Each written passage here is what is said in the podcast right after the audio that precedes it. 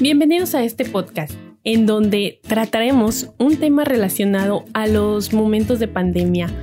Yo soy Lucero Robles y les doy la bienvenida a un nuevo canal. Cuéntame mamá, espero que estén teniendo el mejor de los días, aunque en algunos lugares ya se siente ese frillito de invierno.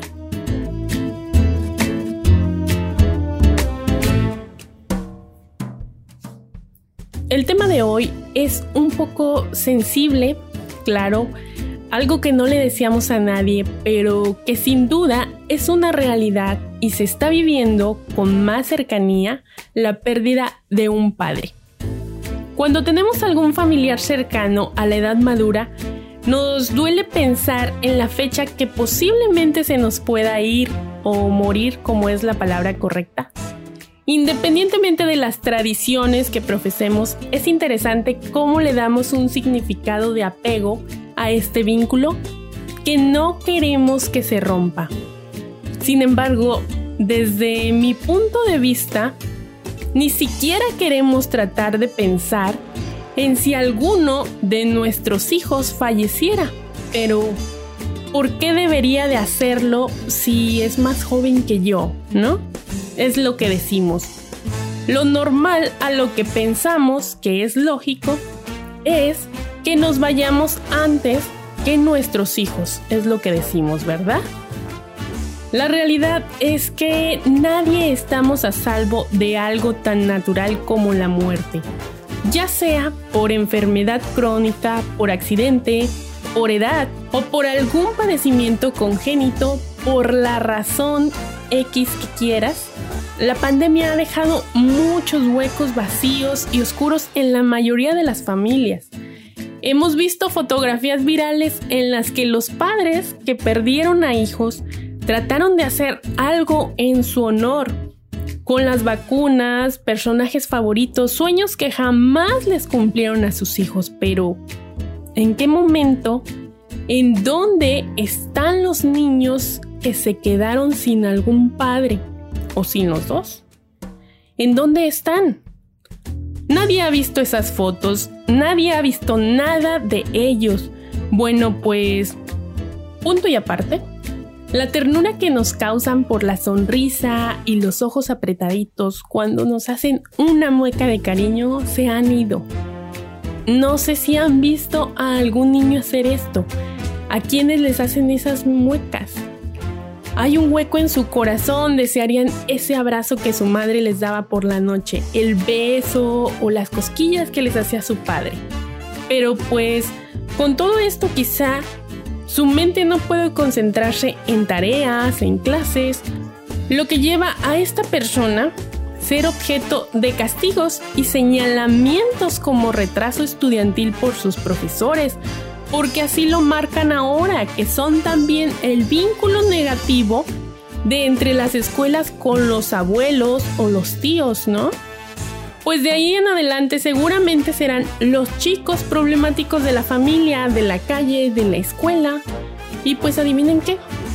Su futuro claramente está mermado al recriminar que seguramente eran así con sus padres, eh, pobre de los padres, por eso se murieron, por eso te abandonaron, por eso, por eso, por eso. Y nosotros somos los primeros en señalarles a estos menores o a estos jóvenes o a estos niños que están en desarrollo, en crecimiento, los errores que no tienen nada que ver con ellos, pero que todo el tiempo vamos a crear algo negativo psicológicamente en ellos y que seguramente va a influir en su adultez. No puedo describir la impotencia que me causa en estos momentos el empatizar con los pequeños que se encuentran en ese lugar. Si tan solo fuéramos los familiares ejemplares, por ejemplo, ese personaje que, si bien no puede reemplazar a su padre o a su madre, pudiéramos tratar de ser la figura amorosa que de ahí en adelante necesitaran, el confidente que tendrán para toda su vida a quien le cuenten lo que está pasando en la escuela y ser quien lo comprenda, lo defienda y demuestre que por eso es el adulto responsable que deseó la custodia del menor. Dar ese apoyo amoroso no todos lo sabemos hacer, pero todos podemos tratar. El apoyo amoroso no solo es dar abrazos, no son solamente abrazos pacientes, tenemos que dar cobijo en brazos que dan sentimiento, no por compromiso. Saber escuchar, platicar y dar confianza. Demostrar que estás presente y que puede contar contigo incondicionalmente. Recuerda, como adultos que somos, hemos perdido seguramente a algún familiar, algún ser querido muy cercano. Y como lo has hecho, has sentido que aún siendo adulto te ha dolido. Quisiste tiempo para asimilarlo y no has podido lograr. Lo recuerdas a diario, lo visitas incluso en sus tumbas, a donde descansan sus restos, llevas sus memorias, sus dichos y sus gestos tatuadas a tu alma. Le dedicas canciones, poemas y hasta fiestas, aunque ya no esté presente. Ahora que ya estamos en este punto, por favor visualiza al niño. Pequeño, desvalido, desorientado. Perdió todo lo que era su entorno, sus costumbres diarias, toda su rutina, algunas veces hasta herido físicamente.